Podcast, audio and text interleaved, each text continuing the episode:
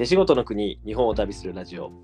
この番組は教育プロデューサーの澤田哲也とトランクデザイン株式会社の堀内康弘が日本各地に根付いているものづくりの可能性やユニークな取り組みなどについてあれこれ脱線しながら語っていく番組です。はい、ということで皆様、こんにちは。皆さん、こんにちは。かろうじて噛みかけたって思ったけど、やっぱ噛んだなっていう。今回。一瞬耐えたと思って。いや、耐えたんですよね。ちょっとあの 2箇所目トラップがありました。何の話や。いや、もうあっちゅう間に2月ですね。びっくりこれ。そうなんよ本な。なんか気持ち的にまだ2022年終わってないんやけどな。うん、って話をね、なんか前前回ぐらいの放送でやってたけど、もう言うて1ヶ月終わったのかな。そうなんだよね。もうちょっとびっくりするわっていう。ちょっと毎日走りすぎだね。ほんまですわ。ほんまに。なんか1月、自分の出張日数数えたら13日あって、いや、多いね。うん、ひドン引きしております。そうなんですよ僕もなんか1月、1ヶ月の大半を新幹線の中で過ごしてんじゃないかというぐらい、ね、まあ、移動してましたね。あ前回もそんな話をしたおじいちゃんかも始まっちゃってる気がする。やばい。あかんか。あかん前回の話はいはいいやまあでもちょっと今週1週間、どないでしたか？今週ね、はい。1週間はあの京都のね、成宮さんっていう、あのおかきあられを作っているうんうんうんメーカーさんなんですけど、まあ、あの直営の店舗が工場直営でうん。うん。店舗があって、ええ、まあ、今年あの創業100周年ということもあり、まあ、2年ぐらい前からねブランディングのお手伝いをしてるんですけど、うんうんえー店舗のおリニューアルオープンが2月4日。はい。ありまして、はい。まあ、内装内装の、ね、デザインとかあのはいはい。全て全部やらせていただいて、ん。まあ、それの立ち会いでもう1日からずっと、まあ、3日は一旦事務所に戻って足りないものをポップ作ったりとか、はいはいはいはい。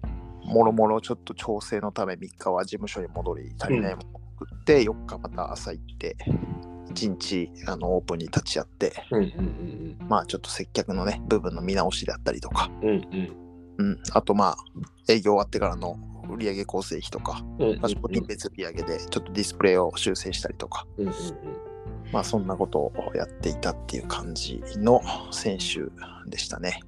なんかね、やっぱそのあたりのちょっと細かなところやけど、納品して終わりじゃなくって、実際に自分らで接客立って、あのはい。微修正してデザインしてっていうのが、やっぱこう、うんうん。まあちょっとデザインこうあるべきっていう感じではありますけど、うん、トランクデザインらしい、あの、み密着の仕方よね。そうねなんかブランディングってやっぱ見えるとこだけじゃないじゃん。うん。うん。なんでなんかやっぱりこうスタッフの皆さんパートの、まあ、販売の皆さんとかも、はいはい。えーっとまあ、内装がすごく、うんまあ、変わると。うんうんで、まあ、常連さんもあのかなりいらっしゃるので、まあ、今回パッケージをリニューアルしたり、まあうん販売価格がもちろん上がってるとか、うんうんまあ、内容量もちょっと少なくなって、まあ、原材料がね上がってるのが正直なところなんですけどあこのご時世ね。うん。ね。うん。やっぱりこう今までこう薄利多売に安く安くってやってた、まあ、先代がいて、うんうん。まあ、が変わり、まあ、今の時代、まあ、次の100年をどう作っていくのかっていうう中で、まあ、1年2年ずっと話し合ってやってきたんですけど、うんうんまあそのもっとこう自分たちの作ってるうものに対して自信持とうよみたいなところも含めてうんうんうんあのやっぱインナーブランディングを含めてずっとやってきたんですよ。うん。うまあ、それでもなんかやっぱりこう高くなったやんって言われた時にどう返答しようみたいなこともスタッフさんの中でかなり練習をしたりとか、んまあ、めっちゃ現実問題、そこは向き合うことになるしね。実際うんうんまあ、ただね本当250から300人ぐらいの来店が、まあ、あったんですけど、23人かな。うん。ちらっとそれを言っちょっとお高くなったんじゃないの？みいな。うん、お客様がいたのは。うんうんうんでも、あの会員様のやっぱ客単価がすごく伸びていたりとかして、うんうん。もっともっとあの本当に常連のお客様がはい。値段じゃなくて、やっぱオープン待ってたよって言って来てくれる。で、さらにこう、もうカゴをたくさんにあのご購入いただけたってことは、うんうんうんうんこの味が好きだからこそあの来てくださってたっていうもう事実がそこにあるので、はい。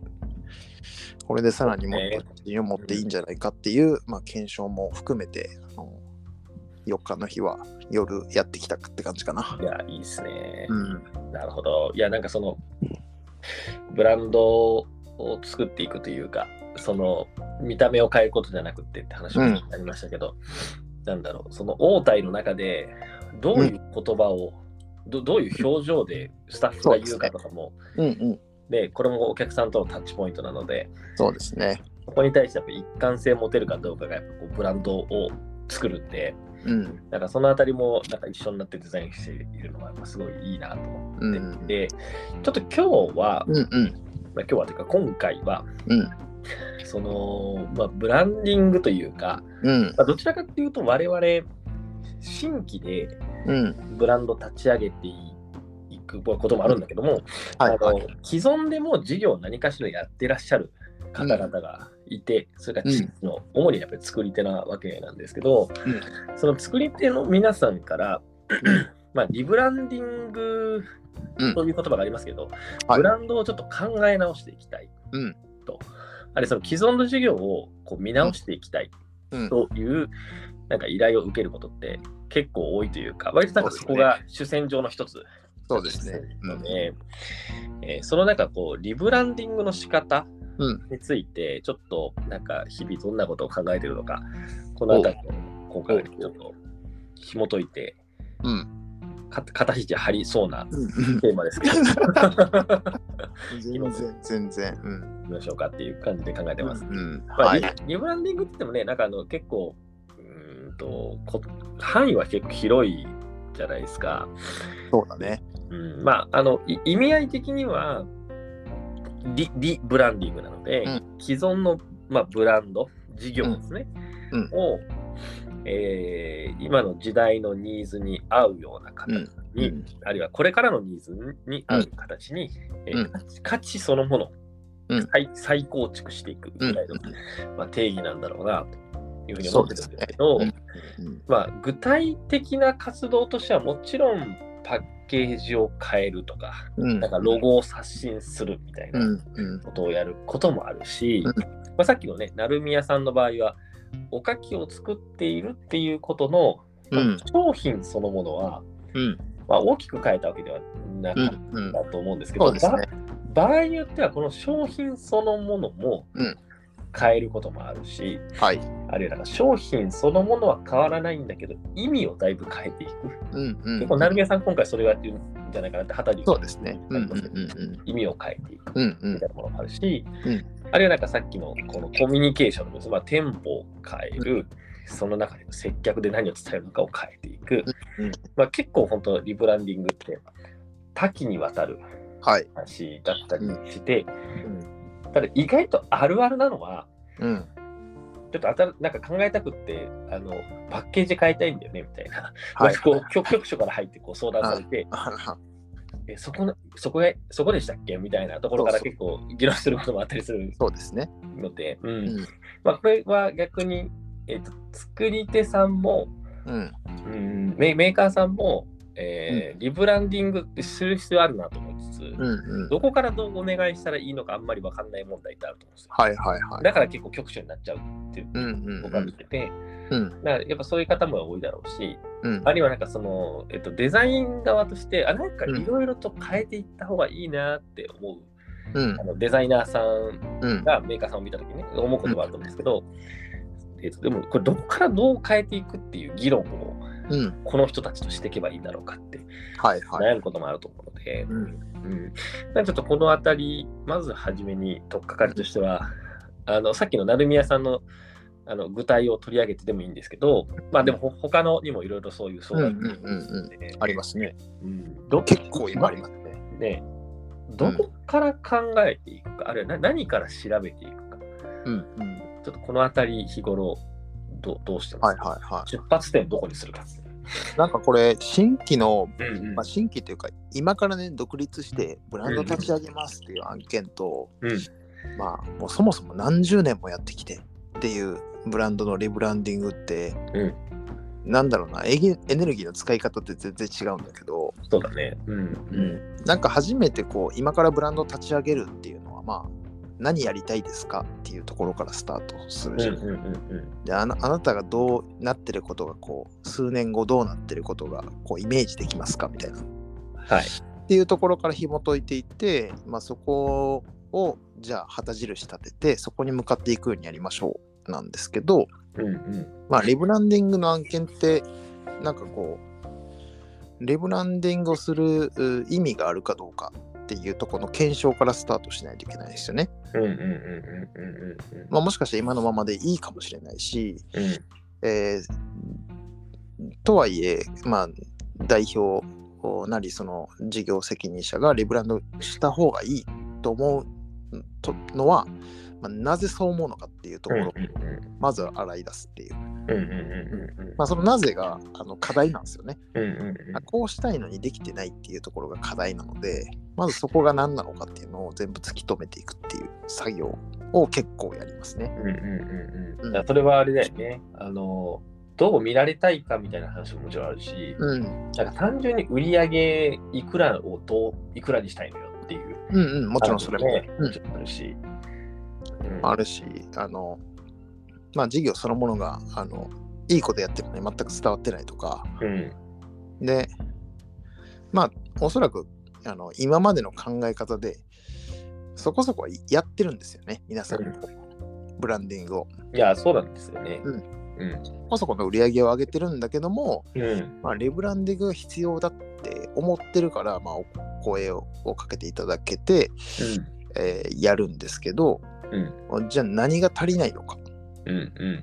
なんですよ。まあ、それは社内とのこうなコミュニケーションが足りていないっていうのが問題であったりとか、まあ、社長はこうやってやっていきたいんだけど、全然社内社内のメンバーがついてこないんだよね、みたいなことももちろんあるし、まあ、そういうなんかこうチームワークを上げていくことによって、まあ、売り上げが上がっていくとか、生産効率良くなるとか、あのまあいいろんな改善ポイントって、まあ、あると思うんですけど、うん。うん。うん。まあ、そういうところが、まあ、どこでこう突っかかってんのかなみたいな。っていうのは結構時間をかけて、えー話すようにしてますね。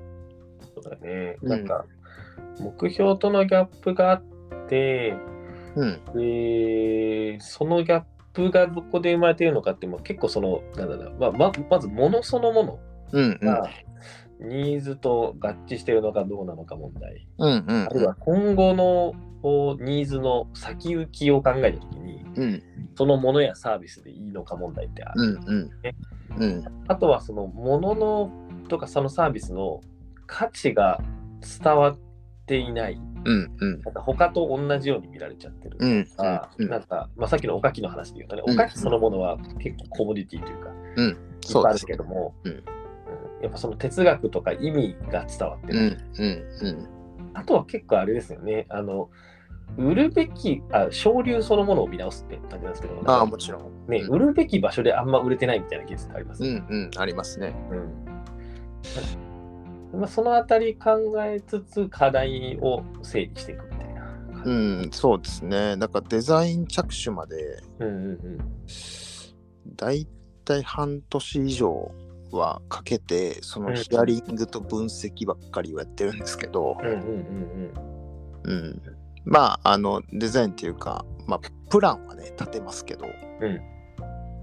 まあなんかコンセプトがとかあのフィロソフィーってこうなんじゃないのかみたいなことは、あのその半年から1年ぐらいの間ではあの一度出しながらはい。こっちじゃないかっていう確認とか確かめ合いみたいな作業はするんですけどうんうんうん。でなんか実際こうロゴこうした方がいいんじゃないですかねみたいなのは結構まあ1年ぐらいかけてその後に出すが多いかな。うん。なるほどね。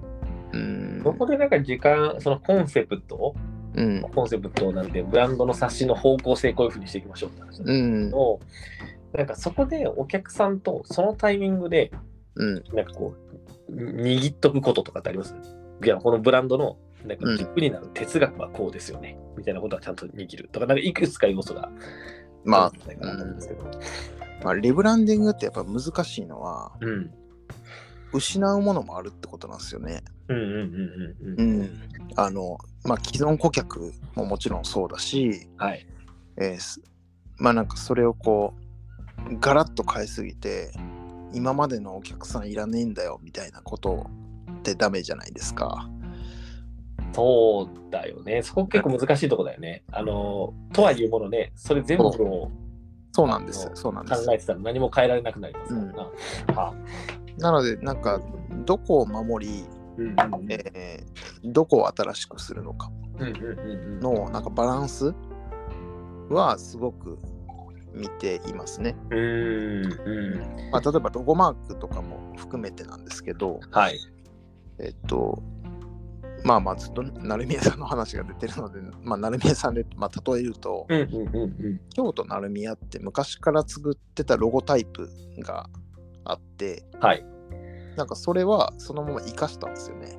そうだよね。なんか、あの、うん味のある感じの字です。そうそうそう。うんとか楽観とかもあのうん生かして、でロゴマークとうんあとまあバランスみたいなのを整えて作ったんですけどあの守るべき歴史をしっかりと伝統は受け継ぎながらもうん次の100年を作るっていうまあ一つまあまあ、100段階段登ってきて次の101段目を、まあ、どういう一歩を踏み出すのかなので、うんうんうんうん、なんか守るべきところは守る。あとまあ、なんだろうな。らしさの定義みたいなことを、あの、しっかりと作っていくって感じかな。うん。うん。うん。なるほどね。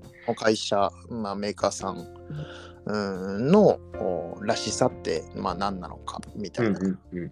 それを、まあ、まずそもそも、まあ、社員の皆さん。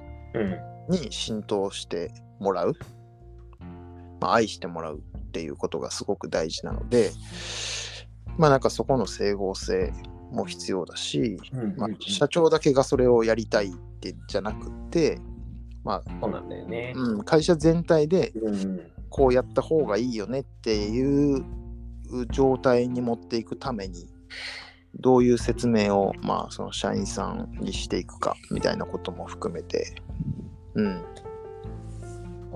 なんかそこめちゃくちゃやっぱり大事で、なんかこう、うん。割とありがちなのが中小企業の場合だと、あもちろんね、一人でやってらっしゃる場合はちょっと別なんだけども、うん、まあ、10人とか20人とかの規模感だと、まあ、基本的にこの手の話って社長といいわゆるコンサルで入ってる人とかデザイナーとかはい、はい、が進めるうん、んで、なんか社長の思いとデザイナーさんの思いはガチって変わってるんだけど、ええ現場の人たちが聞いとらんしみたいなう感じになっうん、て、で結構ありがちなのがやっぱあそこでリブランディングしていくことで、うんあの誰が切り捨てられるかっていうと既存の事業をやってきてる従業員の気持ちが切り捨てられたりするわけですよね。まあそうですね。切り捨てられてるっておお実は切り捨て,、うん捨てるつもりはないんだけど切り捨ててるって思われてるじゃないですか。うん、うん、私たちがやってるの意味ないんだ意見が通ってないとかね。そうそうそうそうそうそうう。ん、なんかあんまり社長は新しいことばっかりやりたくて私たちがやってるのは別にいいんですよ。でも売り上げはうちが作ってるんですけどねみたいな。そういうの結構あったりするから。あるな。よく見るよね。ね。なんで、うん、あのそうならないように、そのうん。会社の人格を社長だけじゃなくって、現場の人からも救い上げるとか、それをちゃんと伝えてあげるとか、うん、めちゃくちゃそこを初めの段階でやれるかどうか大事やなって思いますね。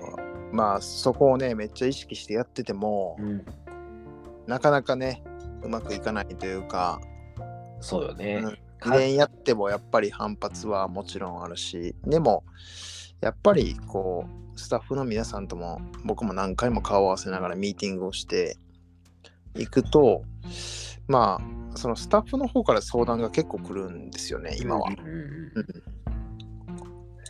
こんなの欲しいんですけどとか、今接客に対しても、あの、こういう、これを今までこういう風にやってたんだけど、うんこれやめて、えっ、と、もう、ポップで表現したいんですって言われた時に、まあでも僕はそこは、いや、ポップにする必要はなくって、まあ、お声掛けをするようにして、接客のきっかけっていうのをあのしっかり作っていきましょうみたいな。うんうんなので、まあ、そこは、あの、まあ、言われて、はいはい、これじゃあこれ作りますじゃなくて、あの、なぜそれを廃止するのかっていう根拠をもうちょっと説明してくださいみたいな。で、あの結局はあの、うん。まあ、僕は作らなかったんですけど、作る必要ないなと思って。なんかそういうのでこう、まあいろんな部署の方と話をしながら、まあなんか、うん、その会社らしさというか姿勢というか、うんまあ立ち振る舞いみたいなものを少しずつ決めていくっていうことですかね。接客の言葉遣いも含めて結構僕はず全部見ながらメモを取って、あのこういう言い回しはやめようとか、うんうんうんうん。思いますっていうことはお客様に絶対言わないでおこうとか。いうのをこうちょいちょい注意しながらやってたりはしますね。うんうんうん。なんかやっぱそういうのはあれだよねそのなんていうのかな大きい組織のうん。会社の中での文化の浸透みたいな話とうん。小さな会社の文化の浸透って結構どっちも難しさが僕あると思っててそうですね。僕もともとやってた仕事ってなんか数万人とか数十万人の会社のそういう口癖変えよう的はない文化づくりをよくやってたんですよ。うんでこれはなんかすごいもちろん数万人の口癖変えるのって難しいんだけどはい。なんかこうなんていうのかな本丸が言ってんだからもうそうしていくしかないみたいな。うんうんうんうん。でそれが嫌ならまあそれはもうやめていくしかないっていう。なんかこうなんていうのかな本体本社っていうもののやっぱり力の強さみたいなものがあそうだねあ。るんだけど、ん小さな会社でそれやっちゃうと本当に瓦解するっていう難しさうんうんうん。で一方でやっぱりその小さな単位だからこそ今の堀内君が言ったようななんかその、こと細かにこれをこう変えていってっていうことを一緒に考えられるしうん。やっぱ結構大事なのってその標語コンセプトとかしての言葉とかロゴがあったとして、それまあ説明的にあ確かにこれ大事ですねっていうふうに納得してもらうことはうん説明でできるんだけど、うん。あの究極とは言ってあのなんだろうなそれを体験できるようになるのってやっぱこう自分なりに実感しないといかんわけですよ。そうですね。うん。そこなんか実感してもらうみたいなところを結構伴走しやすいみたいなのってやっぱ小うんさなうんうんうん。やりやすいところがあるから、そうですね。最終的にやっぱそっちの方がなんか純度が上がるんですよね。うんまあ、ロゴのね、説明も僕、従業員30人ぐらいの前でやりましたからね。うんうんうんうん。今回、成宮さんの場合にね。うんうん、あ、あの、まあ、名古屋の船橋さんもそうですね。うんうんうん。やっぱロゴ変えるってなると結構大きなことなので、そうだね。じゃあ、あの、社長以外の方々もね、あの聞かれることってあると思うんですよ。うんうん。ロゴ変わりましたねとかっていう時に、まあ、このロゴの意味って何なのとか、なんかそれをちゃんとこう、一人一人あの言葉でちゃんと伝えれるようなうん状態がすごいいいし、まあ、それにもちろん愛着持ってもらいたいし、うんうん。本当やっぱ嬉しかったのは今回、まあ、紙袋とかもね、全部一新して、なんかすごいい一枚一枚、すごい大切で、あの、これ、なんか可愛いのに、あの、いっぱい配っちゃってもいいんですか？みたいな、パートのね、あの方が、そう言ってくれてる姿をちらっと見て、うわ、うん。なんか嬉しいなと思って、これすごい可愛いのにとかっていう、なんかあの、もちろん、まあ、作った本人の僕もそうなんですけど、やっぱ使うてるくれる、まあ、その会社の方々が、うんまあ、愛してくれるのをね、見て、あの、すごい、あの嬉しいですね。それは毎回、いろんな、どの企業さんの、あの、仕事やってもそうなんですけど、うんうんなんか一番なんかもう、まあ、大変だったことが全て吹っ飛ぶ瞬間だね。うんうん。うん。やっぱそういう愛着、自分たちが扱うものに対する愛着ってお客さんに伝わるからね。うん。そそこのなんか愛着を持ってもらうために、なんか結構意識してやることみたいなのってあります？まあでもなんか、あの、いい意味その会社に溶け込んでいくってことかな、僕は。うんうんうん。全然ずっとあの、一日中、あの会社の事務所で仕事してたりとかもするし、うんうんずっと売り場、あ工場うろうろして、全然あのき聞きに行ったりとか、はいはい。うん。なんかもう、社員のように動いてますので、いや、その距離感めっちゃ大事よね。うん。うんまあ、それがあるから、さっきの、あの、現場の人らからの、うん。こういうの作ってほしい。いや、それはこれこれこうで、うん。こうしましょう。みたいな話。うんうんちょ直でやれる。そうですね。これが、あの、例えば担当の人がいて、うん。えーやと、その担当の人に、うん。これ作ってほしいねんけどって言われて、うん。現場の人が。で、担当の人が分かりましたって言って、堀内さんにお願いして、うん。堀内君との会話の中で、あ、確かに作らん方がええな、みたいな。うん。ってなって、現場の人に落とすってなっちゃうと、なんや、あのデザイナーの人作ってくれへんのかいな、みたいな。そうね。なんか、なんかさ、そういう感情も生まれるやん。多うん分うんうん。ここを直でやれるところまで入り込んでるって、めっちゃ大事よね。すごいことで、ね。そうですね。なんかまあ、それってこう、部署同士の連携どうなってるかとかも現場で見てるので、うんうんうんうんうん。えっと、作ってる方と、まあ、売る方との、うんうんまあ、その、間違いがあるかどうかとか、うん、はい。み見間違えとか、うんまあ、例えばこう、シールの貼り間違えとか、うんうんえー商品を間違えるとか、まあ、そういうことがどういうタイミングで起こってるのかとかも見てるので、うん。じゃあこれだとちょっと認識しにくいから全部色変えるとかうんうん。変え変えた方が分かりやすいみたいなことを現場の人に相談するんで僕、うんうんうんうん、どっちが分かりやすいみたいな。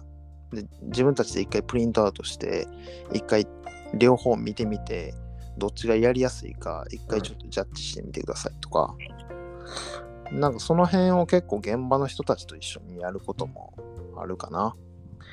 いや、そうですね。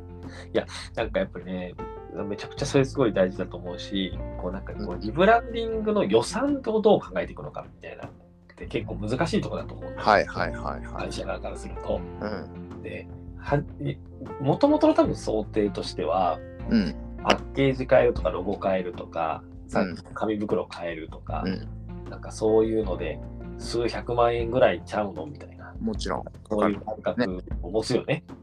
うん。なんだけど、で、それは、あの、ある意味で、そのデザインのこう作業に落とした時の、ぐうん具体に落とした時に多分そうそのあたりは確かにうん。あのデザイナーとしての仕事なんだけども、うん。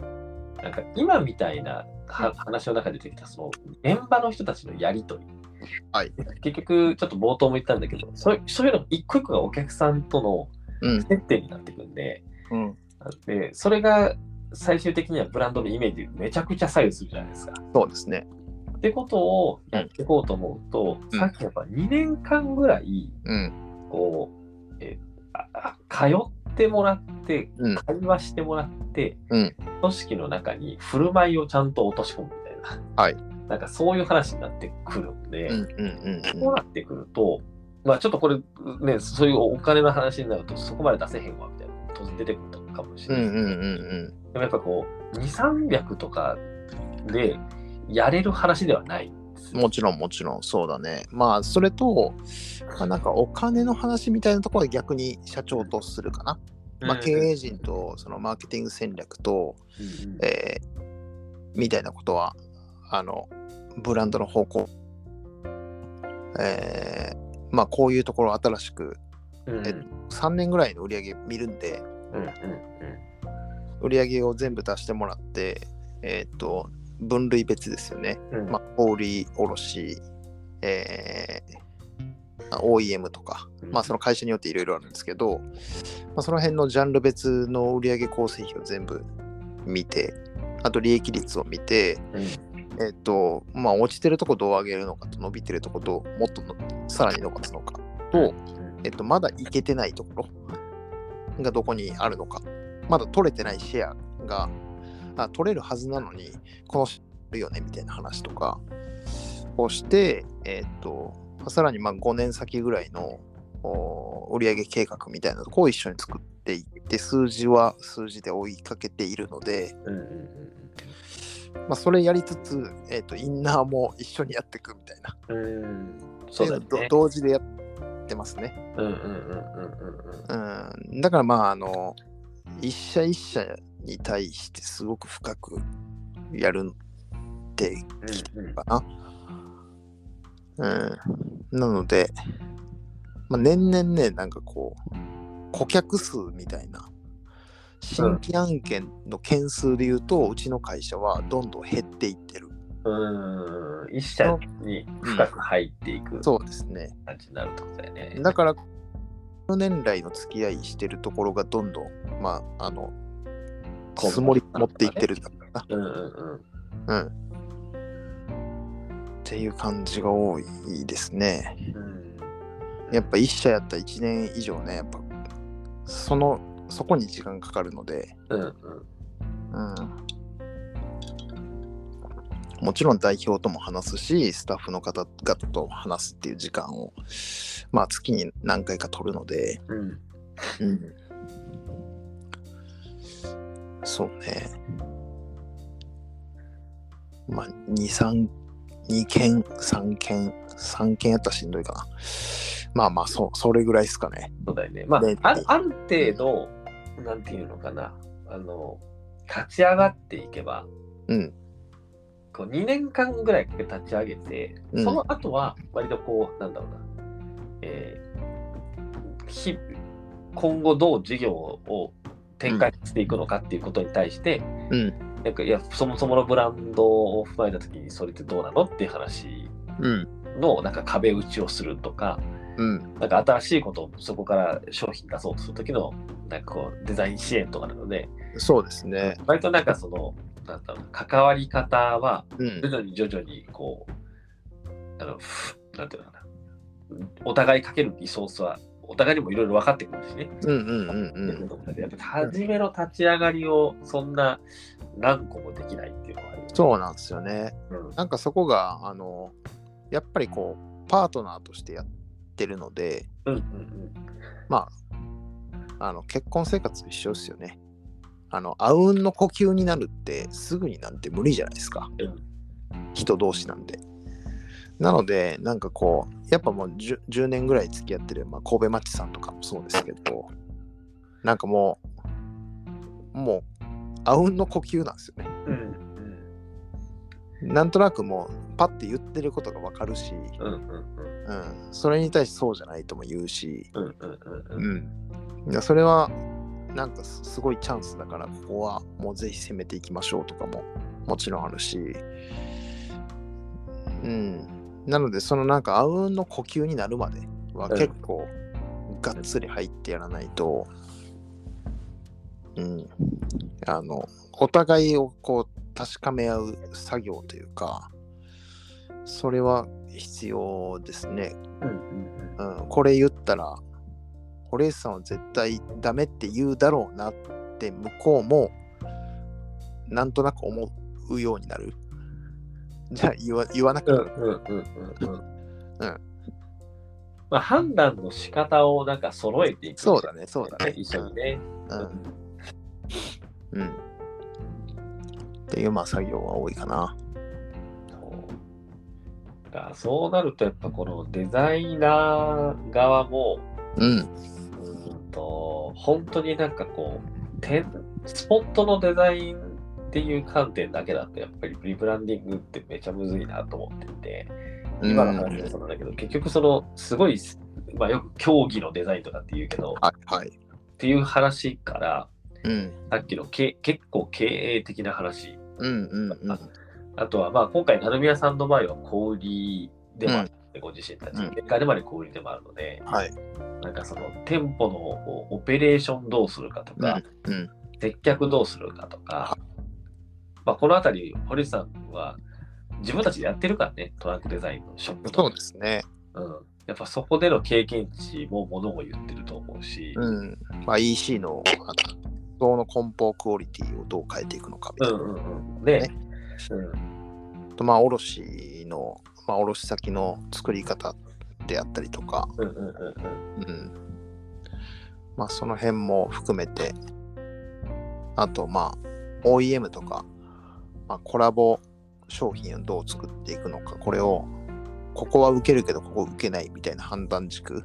はい。の線引きをどうするのか。みたいなところはまあ営業と話をして。うんうんうんうん、作っていったりみたいなのは知ってますね。だから本当に各、まあ、工場入って、あの、やっぱり作ってる、ね、職人の方々、あんまり挨拶しなかったら挨拶するようにしましょうとか、それに慣れてもらうっていうか、外の人が来て、あの挨拶する子に慣れてもらう。なので、もうこっちが元気よく常に挨拶をしし続けるってことを、だから誰か来たら挨拶しないといけないんだみたいなうんうんうん状況をあえて作る。作ってあげるとかね。うんうんいやー、そうっすよね。なんかそのあたりは、あの、個人としてデザイナーで活動されてらっしゃる方で、うん。まあ、でできる人と、まだちょっとそこ全部はカバーできないなっていう人もいると思うので、うんまあ、そこはね、チームを組むとか、まあ、何かこう、うまいやり方を探っていく必要があるんだろうなとは思うと。で、えっと、さっきの、まあ、ちょっと、成宮さんの話が題材だったので、題材っていうか、うんだったので、うんまあ、成宮さんの場合は、その、えー僕の理解では、商品そのものは、本当に素晴らしいものを作ってらっしゃる。うんうんうんもえっと、その商品一つ一つに込められている、使われている素材うんうんとかは、もうすごくこだわっていらっしゃっていて、うん。それが、まあそういったものも含めて、会社としてのフィロソフィー、哲学をうん。しっかりとお客さんに伝えていくことで、はい。その、まあさっきの、えーいわゆる安価で、えーこう安くとにかく皆さんに、薄利多売で皆さんに届けていくっていう企業姿勢から、うんあのもう少しこう意味のあるおかきをお客さんにご提供するっていう、なんかそういう姿勢に変えていこうと。で、その中で、あのそうですね。ブランドとしてのロゴも、うん。コミュニケーションのあり方も、はいもうウェブサイトも、うんパッケージも、もろもろその方向性で変えていったみたいなうん感じと理解しております。で、はいえっと、えっと、場合、まあ、今回おかきだったおかきはね、あの食べるうんうんたそれがなくなるってことはあんまないだろうから、うんまあ、今回そのものは変えなくていいかなっていうことだと思うんですけど、場合によっては、まあ、僕ら伝統工芸系とか、はいはい。このもこのもの自体結構変えていかなきゃいけないですよねっていううんうんうん。ケースもあるじゃないですか。ありますね。このこそういう場合って、うん。とまあ、ど何から考えていくかとか、どどこを見るか。うん伝統工芸系で難しいのは、うんえーっとね、まあ、あの、職人でありながらも、若干こう、一部こう、アーティストというか、作家気質みたいなところも、やっぱものづくりプライドが結構高いので、高いですね。なので、順調にいかないといけないですよね。自分が作ってるものは最高だと、マジで思ってるので、うえっと、それを真っ向から否定するのは、それも難しいんですよ。はい。まあ、今のこう生活様式に合わないじゃないですかとか、うん。えっと、若い子はこういうの受け入れないと思うんでとか、うん。そんなこと言ったらもう、ちょっと機嫌悪くなっちゃうんで、まあ、だって、ね、気悪いよね。なので、えっと、そこをリスペクトしつつ、えっと、僕のことをちゃんとリスペクトしてもらえる状態に持ってく。それも1年ぐらいかかるんですけど、うん。だ結構デザインの話しないですよね。うんうん。なんかこういうの見てきたんですよねとか、あの、密かにめっちゃリサーチ行くんですよ。うんうんうんうん。で、他のところこうやってるんですけど、とか、見てきてなんかすごいいいなと思って、とか、なんか情報を常にわざと与えまくって。で、まあ、そこで、まあ何回もご飯食べに行ったりとか、で、僕はこういう仕事やってて、こんな活動やってて、みたいなことをいろいろ話しながら、まあ、お前こんなことできるんだったら、うち今ここ足りてないから、ちょっとやってくれへんか、みたいなのもあるし、うん。まあ、そんな中からこういうのちょっと、えっ、と、一回作ってもらえないですか？みたいなお願いも含めて、えーやってみたりとか、うんうんうんうんうんうんうん。っていうのはありますね。そうっすよね。なんかあの結構あの特に伝統工芸系とかは興味を持たれてる方も多かったりするので、はい。あのこういうふうにもう少し変えたらいいのになみたいな、まあ、か考えるのも面白いし、そう、ありますからね。ね、あのやりたい気持ちがあるんだけどもうんえっとままずこれを、えっとデザイナー側のものとしてやるのかうん、その作り手側のものとしてやるのかって結構話が違う。そう、そうね。うんそうね。これむずいね。難しいしな、なんであれば、なんか僕らがこういうの作ってほしいっていうのに対してうん答えてくれるっていうことは、あまあその作家性みたいなものへのこだわりの強度によっては、うん結構答えてもくれることってあるじゃないですか。あるある。うんあ逆になんかそっちはやりやすい。やりやすいよね。そうなんです。うで、やりやすいし、あいいよいいよっつって結構あの、うん手手仕事でやれることが多いから、そんなに投資もいらないので、そうなんですよ、ね。でお金払ってくれるんだったら全然やるよって言ってうんやってくれるんだけれども、うんでもそれはやっぱり、えっと、売れる売れないも含めてデザイナー側というかそのお願いした側が全部うん、持つものであって、うん、うん、で作り手側も、えっと、それ作ってみたらあいいなと思って自分のブランドにするとまままずない。じゃないですか。うん、で、えーまあ得てしてあのその場限りのうん。あのおお付き合いになることが多かったりするなと思ってはい、はい、はい。で、まあ、そうじゃないことももちろんありますけどね。うん、で、やっぱりこう、作り手を、おの方々を、の力になるとか、あうん。るいは、あーその工芸をちゃんと残していくみたいなことをやる。うん、うん、その人の、えーブランドとして、うん、今の時代に合ったものを、うん、価値を、こものによっては更新していくっていうことをやっていこうと思うと、うん。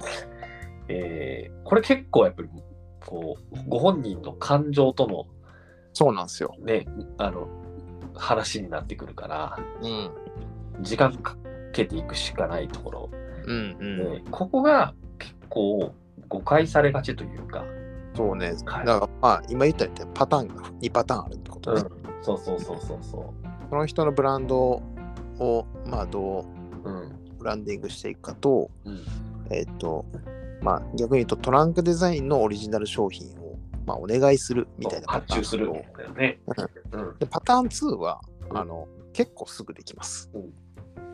まあ、めちゃくちゃいあの人気のあるとことかだとね、あそうですね。忙しいので。いいよって言ったけど、半年経っても出てこないみたいなのって、まあまああるよ、全然全然、うんありますけど。あるんだけど、でもそこに惚れてるから待つっていうのももちろん、うん。こっちもリスペクトしてるし、うん、この人じゃないとこれお願いできないと思ってるからお願いしてるので、まあ、それはまあ、あの、ね100%僕にリスクがあるじゃないですか。うんうん。全部買い取るし、じ全部自分で売るし、そこでほらなみたいなことも全部検証できるわけですよ。そうそう。うん。まあ自分のデザインが、まあ、正しかったかという検証も含めて、うん。うん。これは僕らはもう、あの、なんだろうな、うん、ちょっとトレーニングだとも思ってる。うん。うん。これは結構必要で、うん。だその責任をこうデザイナーがどう負うのか。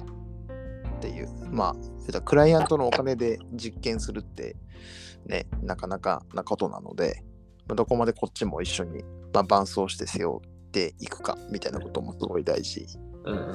ね。うん。それ逆にさ、こう今、名古屋市の事業ってさ、伝統産海外のデザイナーとコラボしてやってるやんやかね。あれって、まあ、澤田さんも、こう、パリに売り込みに行ってみたいなことも、まあ、やってるので、やっぱこう、成果が出ないと、うん職人さんの理解をなかなかこう、得にくいというか、継続しにくいというか、みたいなこともなんか感じながら多分やってるんやろうなと思うよやってるやってる。うん。うんなんかその辺でこう意識してることみたいなとか、今なんかこう、こうやったらへそ曲げそうやから、こう、こういう風に持っていってるみたいなのとかって、なんかデザイナーじゃない、こああ、立場そうだね。う、の立ち回りとしてそうだね。なんか、まあ気を使ってるところとか。こ個々にはやっぱりそこすごく難しくって、うんあ。のまあ、特に名古屋市で僕がやってるプロジェクトのデザイナーの人たちは、うんまあ、ある意味でその人間関係を作るっていう意味で言うとすっうんぱせるプロフィールを持っているじゃないですか。まあもともとボッテガ・ベネタでバンク作ってましたとか、はいはい。バンクリー・ファービューでジュエリーデザインやってましたみたいな、もうなんか世界トップみたいな方々なんで、うん。なんかこう、変な話、マウント取れちゃうんですよ。でえっと、なんか、こう、今、第2期目なんだけれども、うん。1期をやってみつつ、うん。あここがめちゃくちゃ大事やなって思っているところの話をすると、うん。あの、5社いたんですけど、その5社全部にそれができてるわけじゃないんですが、あうんうんうん。のまあ、ちょっと流れの中で、まあ、どういう形でやるかっていうと、事業者がこういうブランドを作りたいって思いをまず語るわけですね。で、それはあの、ドキュメントにしてもらったりとか、うんうん。えー、とそれこそムードボードをちょっと作ってもらって、はいはいはい。みたいなことをやったりとかするわけですよ。で、それをもとに、あのデザイナーの人にこうしっかりその思いの丈を聞いてもらって、はいで、デザイナーの人がそれを踏まえながら、こういうブランドコンセプトにしたらどうですかっていう提案をしてもらう。うんまあうんまあそういう流れをするわけです。うんで本来であれば、堀内くんがやってるように、1年とかかけてうん人間関係作っていってもらいたいなと思うんだけども、うんああいう、こう、事業関連って、お尻が決まってるんで、そうね、そうね。形にしていかなきゃいけないじゃないですか。そうね。で、その中において、うんある特定の会社だけ、まあ、たまたまなんだけど、け結果論たまたまなんだけど、うんえっと、そのデザイナー側から、えっと、ブランドコンセプトを出してもらった後に、うんえっと、もう一回それらを踏まえて、全部自分なりにブランド企画を作り直したところがあるんですよ。ほうほうほうほう。それは社事長が業者側が？そうそうそうそう。あー事業者作り手側の社長が、うん。あじゃあ、なんか話の流れで、あ、じゃあ今日のこれを踏まえて、うん。あの、僕の方でもう一回ブランド企画を考え直すってことですよねっていう話になって。て、あぜうん。ああんまり僕は、実はそのタイミングではその認識がなかったんだけども、うん。そうですって。あ、そうしてもらうのが一番いいいいと思ったんで、そうしましょうということで、ほご自身なりに、いや、そもそもなんで今回ブランド立ち上げるのかとか、う。うんその中での軸は何かっていうのをデザイナーの目線からのコメントも踏まえながら何を軸にするのかとか、うんうんえー、とどう展開していくのか、いくらの売り上げにしていきたいのかっていうことを、うん全部一遍形にしてくれたんですよ。ほでそこのやり取りに結構時間がかかっちゃったんで。あのデザインへの着手とか試作のあのスケジュールは結構すごい短くなっちゃったはいはいはい。けど、結果的にその会社は、えっと、うその一緒にやったデザイナーの人と、うんえっと、5年契約でうん。あの毎月実は顧問料を払うような形で、おう。えーあの継続的にこのブランド開発進めましょうっていうことで、最高やん。もう民間でちゃんと結んでくれてて、そう。んうんうん。まあ、一番いい形だな。一番いい形だね。でやっぱりなんかそこのイニシアチブですよね。その結う局、んあの、ああいう特に海外のデザイナーとかになっちゃうと、うんうん。それだけでイニシアチブを渡したくなるじゃないですか。うんうん現地のニーズ、俺たちわかんないから、うん。なんかそこは吉なにデザイナーの方考えてくださいよ、みたいな。うんうん。で、いや、それはもちろんそういう側面あるんだけど、うん。えっと、それと同時にブランドをどうするのかってことも含めて、うん。もうどうぞ教えてくださいみたいな、うんなんかそういうスタンスになりがちなんだけど、そこを。しっかり一遍ちゃんと作り手が戻した、うん。であの、ちゃんと対話できるような状況を作った。うん。のが、結果的にめちゃくちゃ良かったなと思ってて、そう。やっぱなんか海外のやっぱそういうデザイナーとやるとさ、うん。もうなんかメーカーのブランドなのかデザイナーのブランドなのかもう分からんくなっちゃって。る言いなりになっちゃうんで、うーん。その危険性はねそう。あるよね。そう。で、結果的にそういうことをやって、授業が終わった後に結局そのデザイナーがいないから、うん。なんか次のアウトプットが、うん。え、それとこれ並べたらあかんやろみたいなラインナップになるあよくあるやんか。あるある ブランドどこ行ったみたいな。そのポップあかんやろみたいなとかそうそうそうそうそうそうそう。そうなんちゃうねそうなんですよ。なんでやっぱそうならないような、ねうんこう結局、ちょっと入り口は、ちょっと僕らの場合だと、その公共事業から入ってるので、期間がありますよっていう中で、その中でアウトプット出してもらうっていううん感じなんえー、とそれが入り口なんだけど、結果的にその試作をして作っていくっていうプロセスの中で、うん堀内くんがあの作り手さんたちとやってるのは、その関係しかもフラットにやり取りできる関係性作りみたいなものがね。うん。できてる。まあ、それ、そこはすごくね、やっぱ大事だなと思います。まあ、さっきもね、まあ、1年とか2年かけてやるっていう案と、今みたいに、えっと、まあ、2年ぐらい前で言うと、井上徳木工さんとね、やあ、ったね。うん。あ LR っていうブランド、なあれ、三4ヶ月なんかめっちゃ短かったよね。120日間。120日間、実質4ヶ月。はい、で、まあ、今回も今リリースもされましたけど、F トラットっていう福井県のね、うんうんえ出る、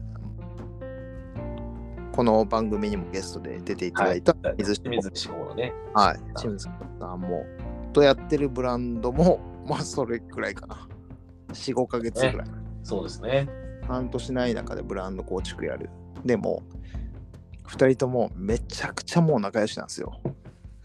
まあ、井上さんはそば送ってくれるぐらい。そうなんそうなんですよ、そうなんですよ。そう、とかね、もう本当にめちゃくちゃ仲良しで、で、打ち合わせに来てくれたりとか、まあうん2人ともそうですけど、僕も行くし、みたいな。ええうん。まあ、あの、やりとりの頻度がやっぱすごい多いですね。うん、そうっすよね。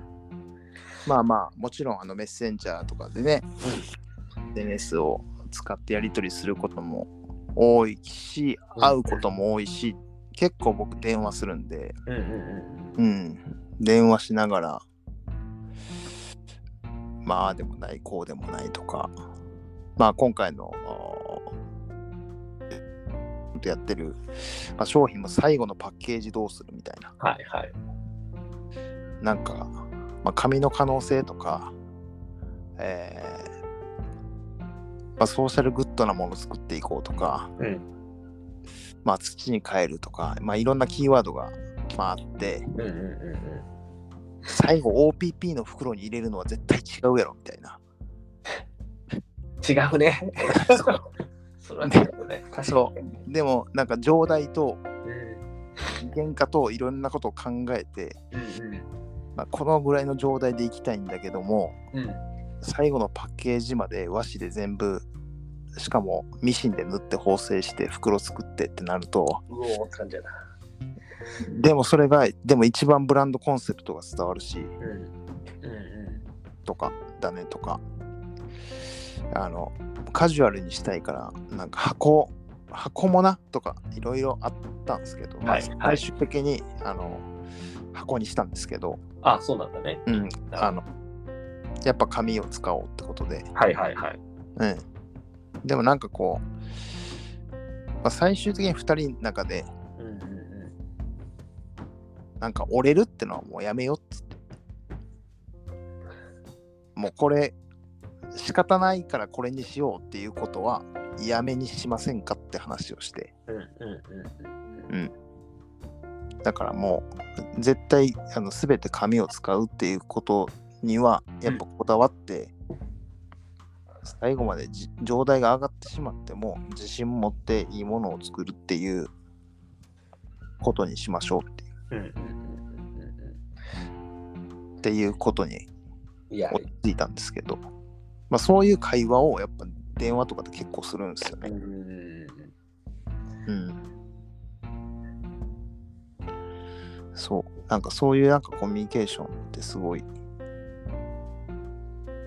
めっちゃ大事。大事。うん。ねうん、なんかもともと企画書でブランドの企画こうしましょうみたいな、うん。こう通りに行くことって本当ないんじゃないですか。うんうん今の最後のそのパッケージの話とかも、うん。本当なんか最後の最後、ああ、どうしようみたいな。そになったところだと思うし、うんやっぱそこで、あの、もともと考えてた、その、こうありたいよねっていうところに、まあ、忠実であるというか、まあ多分そういうやりとりを重ねれば重ねるほど、う。うん。こうありたいよねみたいなことの認識も揃うし、お互いの認識ももっとクリアになっていくと思そうです。ね。うん。やっぱね、そこのた対話を重ねることで、結局、ブランドの哲学って、うん。よりこう深まっていくと思うんですよね。うん。あと、まあ、なんだろうな。まあ、試されてるっていう表現はあんまり、うんまあ、違うかもしれないですけど、まあ、それを決断するために僕がいるんだろうなっていうのもあるんですよ。うん。どうしましょうって来るってことは、うんうんうんでやっぱ決めれないから、うんうんうんまあ聞いてくれてるんだなって思うので、逆にその決断を毎回こう、すごいね、細かいところまでの決断をやっぱやっていかないといけない。そうだね。う。うんんでもそこにやっぱ全てにおいてやっぱ根拠も必要なので、うんなぜそれを選ぶのか、なぜそれを選んだのか、もうやっぱ考えてブランドの姿勢を作っていくっていうことですね。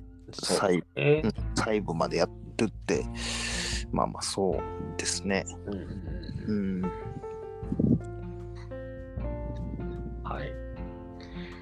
うん。こんな、こんなで、今回はリブランディングについて語ってきたわけなんですけど、えー、成宮さん、リニューアルオープンしておりますんで、京都、おかき、成宮、検索ぜひ。そうですね。えーはいさっきの清水志向さんは F トラット、F トラット、F トラットトラット、TRAD ですね。はい。調べたけど、EC がオープンしてましたね。そうなんです。予約注文ができるんじゃないかな、今。ね、春に向けて、そうですね。ぜひ土に帰るレジャーシート。かわいいね、あの色がね。そう、色もね、何回もちょっと、ごめんなさいって言って、試作を、うん上がってきたけど、うんうんうんもうちょっと色変えてもらっていいですか？みたいなうんうんうんのをやりつつ、はい。一生懸命、2人で作ってきたんで、ぜひ見てください。はい。皆さん、うんぜひチェックしてください。あの、はいちなみに、成宮さんの、うんえー店舗には、清水志向さんが関わった、あの、和紙の手紙を、えー壁も天井も、えー展示台重機も全部和縛りで作っております。すごい。はい、あと滝清志郎さんのあの穴の開き和紙もはいはいはい。カーテンのように使ってたりとか、うんうんうんうん六甲山のあの木をあのメインの天板に使ったりとか、もうふんだんにあの作り手がわかる。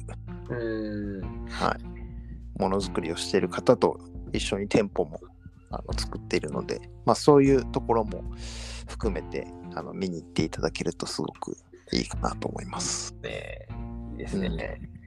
あの、おかき美味しいんでね。そうなんですよ。澤さんね、EC であのリピートでよくそうそうそうご購入していただいていて、はあの、お茶漬け用の山椒おかきがバリうまです。お僕おさはいお酒飲めないけど、多分あれおつまみにもめちゃくちゃいいんだろうなって。そうですね。はい。僕も和歌山県のぶどう山椒を使ってうんうんうん。やってますんで。はい。ぜひ、ちょっと今度、成宮さんにもうん出演してもらいたいんで、あなるほど。先にね、うん、プロいいねモーションしておきます。うんうん。出てもらいましょう。あの出てもらいましょ企業側から見たリブランディング版ああいいですねかみたいなの行きましょうか。う。うん。はい。聞きたいですね、ぜひね。もう、ぶっちゃけ、ぶっちゃけで言ってほしいな。ね その次、じゃあ、社員から見た。社員さんに登場してもらって、社長会と社員会、実際どうなんみたいな。どうなんよ。現場でどうよって。あ、それちょっと時間だったぐらいでややらせてもらうと面白いかもしれないね。いやこれえ実感して、こう、染み渡ってみてどうかみたいな。ね、昼間に収録しないといけないですけどね。確かに確かに。うん。お酒入っちゃうと、ちょっと、あの、あの、結構カットしなきゃいけないところが出ちゃうかもしれない。あと、社員さんなんでね、夜あの、あ、確かにね。確かにね。就業時間外でやると、ちょっとね、うん業務だよね。怒られるんで、そういうのもあの厳しくはい。してるので、そうそうそうそう。ということで、今回ははい。